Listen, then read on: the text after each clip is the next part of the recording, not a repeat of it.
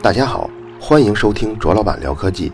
本节目由泡泡网卓克录制，并在喜马拉雅上独家播出。想收听往期内容，可以下载喜马拉雅 APP，搜索“卓老板聊科技”并收藏。也可以关注同名的微博和微信公众号，在那里还有我制作的其他精彩节目。我们这次要深入说说中微子。中微子的家族啊有三兄弟。一个是电子中微子，这个是最早被发现的；还有呢，是一九六二年发现的缪子中微子，和二零零零年才发现的套子中微子。这三种中微子呢是可以相互转变的。这种相互转变呢有一个专有名词叫中微子震荡。中微子如果震荡呢，我们就有可能在捕捉它的时候扑个空。比如说，之前早期的探测器主要探测的都是电子中微子。那么一部分从电子中微子变成缪子的，变成套子的这些中微子，那说不定就没有检测到嘛。这个猜测其实是意大利人庞迪科夫在第一个做金矿实验的时候就已经猜过了。不过当时呢，缪子中微子跟这套子中微子还没有被确定发现。修改粒子物理标准模型的这个路上啊，有人提出假设，比如说中微子衰变了。什么意思？就是中微子在抵达地球之前就消失了，就夭折了。不过这种假设在一九八七年被判了死刑。那一年，神冈探测器在大麦哲伦星云中啊观测到一次超新星爆发，这几乎是目前宇宙中已知最壮阔的事情了。这次爆发产生的大量的反中微子，当然了，粒子跟反粒子有着同样的寿命，咱们不去深究这个。如果中微子从太阳到地球的八分钟就能夭折很多，就能夭折一半那么从这个大麦哲伦星云经过十七万年抵达地球的这个反中微子，那不可能有这么多呀。所以这种假设不成立。真正有希望的还是中微子震荡这个假设。对这个假设立功的是加拿大的萨德伯里中微子观测台，它的等效水深是六千米，探测物质是一千吨重水。大家还记得那个超级神钢探测器吧？它里面用的是纯水，而这个呢，加拿大这个用的是重水。用纯水啊，只能探测到电子中微子，但是用重水就可以探测到那三种：电子中微子、缪子中微子、套子中微子，涵盖了假设中的所有的类别。二零零一年，那一年咱们听众中很多同学可能都上学了。萨德伯里观测台发布了观测的结果。非常漂亮的显示了实验中中微子总流量跟太阳模型的精确的吻合，其中电子中微子所占的比例跟中微子震荡中预期的那个密度是一样的。至此，中微子丢失之谜被解决了，谜底就是中微子震荡。早期的那些探测器为什么只能得出百分之五十啊、百分之四十几啊？那就是因为他们他们只能探测其中的电子中微子。所以在粒子物理标准模型跟太阳模型 PK 中，太阳模型纹丝不动，而粒子物理标准模型则需要添加中微子震荡来完善这个理论。二零零二年，那个五十多年前被审稿人嘲讽过，说你这个实验证明的东西就好像说站在山顶用手摸摸月亮那个，那位先驱戴维斯已经是八十八岁高龄了，他和超级神冈探测器的老大日本物理学家。小柴昌俊一起获得了2002年的诺贝尔物理学奖。获奖后三年，戴维斯去世了，他笑到了最后。前面咱们讲了很多太阳核心区能量产生的机制，这一机制不仅在理论上说得通，而且跟实际的实验高度吻合。这也就是说，隐藏在太阳最深处的这些高温高压的核心，反而我们对这部分倒是描述的比较准。这个核心有多大呢？大概是太阳半径的四分之一，但这部分由于密度奇高，大概是一百六十克每立方厘米，所以它也占据着太阳一半的质量。从核心边界再往外，密度一下就降到二十克每立方厘米了，这个密度就大概跟黄金差不多。温度呢，就从一千五百七十万度降低到八百万度，虽然还是很恐怖的环境啊，但是这个环境。对于让氢聚变成氦就已经不够了，所以从半径四分之一处再往外走，核聚变就几乎绝迹了。接着我们要从核心往出走一走。我记得咱们多次提过啊，光从核心发出以后，到太阳表面射出，要经历十多万年的时间。太阳内部的物质啊，处于一种等离子态。我记得第一次听说等离子体啊，是在空中特级可赛号，当时我就觉得这个词儿真酷，但不懂是什么。其实这就是一种带电的状态，因为温度超高以后啊，几乎所有的原子的外层电子都不能维持在原子核周围运动了，所以到处呢都是带电的物质。光线如果从这里穿过，那就跟男人走过红灯区，女人穿过化妆品商店一样，就将会受到不可避免的巨大的干扰。但无论如何，光线是一定会逃出的，否则我们就看不见太阳了。但光是怎么逃出去的呢？慢慢听我说。能量的传递方式啊有三种：传导、对流、辐射。从微观的角度上看呢，它们区别还是挺大的。传导是通过物质间粒子的碰撞来传输能量的，而这些粒子本身呢，没有什么大范围的运动。你就比如咱们手机的 CPU 导热。不就是靠那个 CPU 顶盖金属传导出去的吗？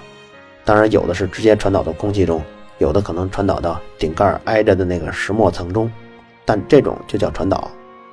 第二种呢是对流，它们也是靠粒子间的碰撞传输能量的，只不过粒子本身运动的范围就特别特别大，比如翻滚的热水粥。第三种呢是辐射，而辐射就是通过光子本身来传输能量了。比如我们在火炉旁边取暖，那种温暖呢，就是燃烧产生的辐射，而且是红外光。你说太阳能量中传递的主要形式是什么呢？传导不太可能，因为这要求粒子啊不能大范围运动，所以一般都是发生在固态的时候。剩下的就是对流跟辐射。你猜是哪种呢？早年天文学家猜啊都是对流，因为地球大气层中的这个能量交换主要就是。对流这种方式，以此类推嘛，所以太阳也应该差不多。不过，一九零六年，德国物理学家施瓦西提出反对。他假设啊，有这么一小团，不管什么原因吧，一小团太阳物质温度高于周围的环境温度。由于热胀冷缩，那么它呢就开始渐渐的膨胀。随着膨胀，密度就会逐渐降低。密度一降，这小团物质呢就开始往上飘。太阳物质啊，是从核心。到表面这个压强是逐渐减小的，所以它往上飘呢，就会加剧它这团物质的膨胀，所以膨胀呢再次加剧这小团物质的降温。还有一个因素，就是它随着它往上飘啊，它周围的这个环境温度也在逐渐降低，所以也就是说，那团物质本身跟那团物质周围的温度都会降低。如果周围的环境温度啊降得更猛。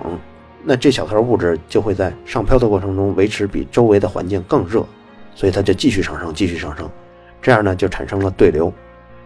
相反，如果这团物质自身的温度啊降得比环境温度更猛，所以这团物质啊就相当于是低温气体了，所以就开始下降，这样对流就不会发生了。具体是哪个降温过程更猛呢？史瓦西提出了一个以他自己名字命名的判据，叫史瓦西判据。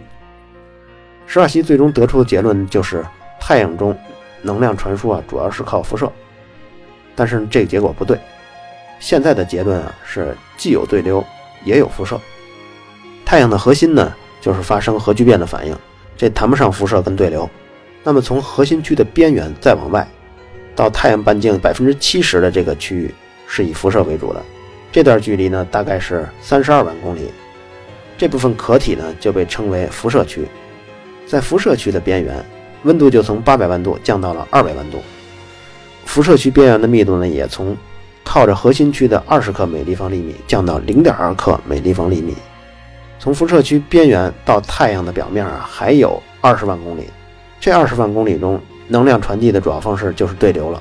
所以最外层的这区呢，叫对流区。这部分对流区占总体积，占太阳总体积的百分之六十六，但是质量呢？占太阳总质量的百分之二。有了这么一个大致的立体的太阳地图啊，我们就可以说说光子的逃亡过程了。光子最初诞生于第一类质子质子链的反应，出生时的那个单个光子能量都是几百万电子伏特的。如果这样的光子不受阻碍，那么大概过一秒多钟，它就可以穿过整个太阳半径，然后射到地球上来，把地球上的生物就全都杀死了。几百万电子伏特的光子，那就是伽马射线呀。不过幸运的是，这批出生的光子啊，只跑了应该不到一毫米，就被等离子体吞噬了。但是由于这批光子能量太强了，带电粒子也不能完全把它消化掉。带电粒子一方面吸收它以后，会通过碰撞把一部分能量给其他粒子，也会吐出一个或者多个的小光子。这些二代光子呢，再次出发，方向呢就完全随机了。有些可能掉头又冲向太阳的核心了，但是因为越往核心处走啊，密度越大，所以往那个方向去的光子呢，行进的平均路程就比较短。另一个因素啊，是光子诞生的离这个太阳核心越远呢，这第一代光子出生时具有的这个能量也就越低，所以往核心前进的这个步伐呢也就越慢。两种机制加一起，虽然往任何方向的光子都有，但是。从统计学的角度去看，光子就是在缓慢地逃离太阳，这就是统计物理中特有的一种思考方式。要我看，这种才叫大数据。互联网公司成天喊的那种大数据，跟这种观察相比啊，弱爆了。光子每次被带电粒子俘获以后，再次吐出，能量就会衰减一些，最终走完这三十二万公里需要十七万年。其实主要就是过程太曲折了。假如说你能乘坐一艘啊绝热的飞船，跟着光子在这个辐射区的三十二万公里走，那基本上就是平平静静缓慢升三十二万公里，不会晕船。但这种平静啊，到了辐射区的顶部就会终止了，对流运动开始越来越明显，估计那会儿你就会晕船，就会吐了。光子经过对流区就比这个辐射区要快多了，大概需要经过十多天就可以穿过这二十万公里距离。但你如果想了解在这个对流区发生什么呀，目前谁也回答不了。这里最主要的一种就是迄今为止没有被理解的一种现象，叫湍流。著名的物理学家海森堡，据说在去世不久前呀，曾经这么说过：说他如果要去见上帝，他会问上帝两个问题，第一个是为什么会有相对论，第二个是为什么会有湍流。他认为上帝应该能回答出第一个问题。美国物理学家费曼也曾经把湍流称为是尚未解决的经典物理学中最重要的一个问题。费曼这个物理学家啊，咱们之前也提过，他在课堂上曾经给学生们不是讲过这么一个故事吗？就是发现太阳能量产生机制的那个汉斯贝特。哎，他认识到，只要恒星发光，就必须在恒星上不断的进行核聚变反应。他得出这个结论之后呢，有一天晚上跟他的女朋友一块出去散步。当时女朋友就说：“你看这星星闪烁的多美啊！”他说：“是的，在此刻，我是全世界唯一知道星星为什么会发光的人。”他女朋友听了这句话呢，笑了笑，并没有对于同当时唯一知道恒星发光原因的人一起散步产生什么深刻的印象。今天故事的结尾呢，就为大家推荐费曼的书《费曼物理学讲义》。这本书怎么来的呢？一九六零年的时候啊，美国一些理工大学呢就发觉，当时大学的基础物理的教学啊跟现代科技已经脱节了，就纷纷尝试改革。加州理工学院就是其中之一，他们请来了当时著名的物理学家叫理查德·费曼，来为大一、大二的学生教授基础的物理课。一九六一年九月，费曼开始教课了。费曼呢，他是在一九六五年，因为他在量子电动力学上的贡献获得了诺贝尔物理奖。他这个贡献是在一九四八年到一九四九年做的，所以一九六一年他被学校请来去教课的时候啊，一个是已经成名已久，第二个离他获得诺贝尔物理奖也不差几年了。这事儿像什么呢？就有点像咱们请杨振宁、李政道来给咱们本科生教大学物理。对于这个级别的科学家来说啊，往往早就不会去承担这种本科生的教学任务了，但是费曼却接受了。费曼和其他做研究做得深的这些科学家呀，还有一点不同，因为有些这个科学上做得太深的人呢，他可能学问大，哎，但他表达特别糟糕，或者是板书特别糟糕，或者是他这个思维啊完全按照自己的节奏走，乱跳，学生根本听不懂。但是费曼不是这样的，费曼是一个极富人格魅力和演讲天赋的这么一个人。你要是细数最近几十年物理学界，在媒体圈甚至是娱乐圈中声望最大的，那除了霍金，我估计也就是费曼了。所以让他给本科生讲课呢，这个加州理工学院的校方早早就做好心理准备了，准知道这讲完了是非常出彩的。所以在这三年的费曼在讲物理课的时候呢，他们就专门安排了人做课堂笔记、录音录像，然后等这三年的课结束之后啊，把这所有东西整理成册，就是我们刚才推荐的费曼物理学讲义。这套讲义世界各国语言的版本都有，中文的也有，一共是三卷。虽然有一些深度，因为毕竟是给本科生讲的大学物理的课程嘛。但是我想，如果你在本科阶段如果学过物理，你要再看这套教材，一定会被费曼的思考角度所吸引的。这套教材后来也成为美国乃至世界各国物理系本科生的必备的基础教材。对费曼感兴趣的人呢，我可以再多介绍一些，那就是他的生死的爱情。他的妻子跟他在中学时候就认识了，叫艾琳。不过艾琳在中学那会儿呢有男朋友，费曼呢就是备胎。一直等到了费曼上了麻省理工，上了大学，才有机会，俩人成了男女朋友。费曼大三的时候，俩人订婚了。等到之后，费曼去普林斯顿去读博士，两个人就算异地恋了。在费曼博士毕业的时候啊，两个人就终于不再分开的时候，结果艾琳得了肺结核，这病当时是死亡率很高的，但是费曼还是坚持跟他结婚。可是婚后不久，费曼因为参加了曼哈顿计划。就研制原子弹嘛，他不但要对所有人保密，而且还不能常常陪在那个病重的妻子身边。妻子很想他，也多少有些遗憾吧。你说我病成这样了，你怎么不能多陪陪我呢？费曼当时只能每周去一次医院看望他的艾琳。每次艾琳问起他，你干什么工作呢？费曼都不能告诉他，因为这是机密，是国家级的机密。艾琳逝世前的最后一天。艾琳问费曼说：“你能不能告诉我是什么秘密？”就在这样的情况下，费曼还是没有说出来。这个我能体会，就两个人从相爱一直到一方去世，这么长时间里都没有能安心的、踏实的在一起。每一次相见，总有之后要分开的这种结局等待着他们，那心里可很不好受的。费曼在自己的书《别闹了，费曼先生》中这样写。说：“我只能每周末去医院探望妻子，看着她走向无可避免的死亡。当艾琳去世的时候，我没有任何悲伤的感觉，觉得这对艾琳来说是漫长痛苦的解脱，而我自己早已麻木。很久以后的一天，我偶然在街道上看见了商店橱窗一套女装，下意识的想到，如果艾琳穿上该有多好看呀！”然后，巨大的悲伤突然无可抑制的袭来，我终于失声痛哭。好了，以上就是本期卓老板聊科技。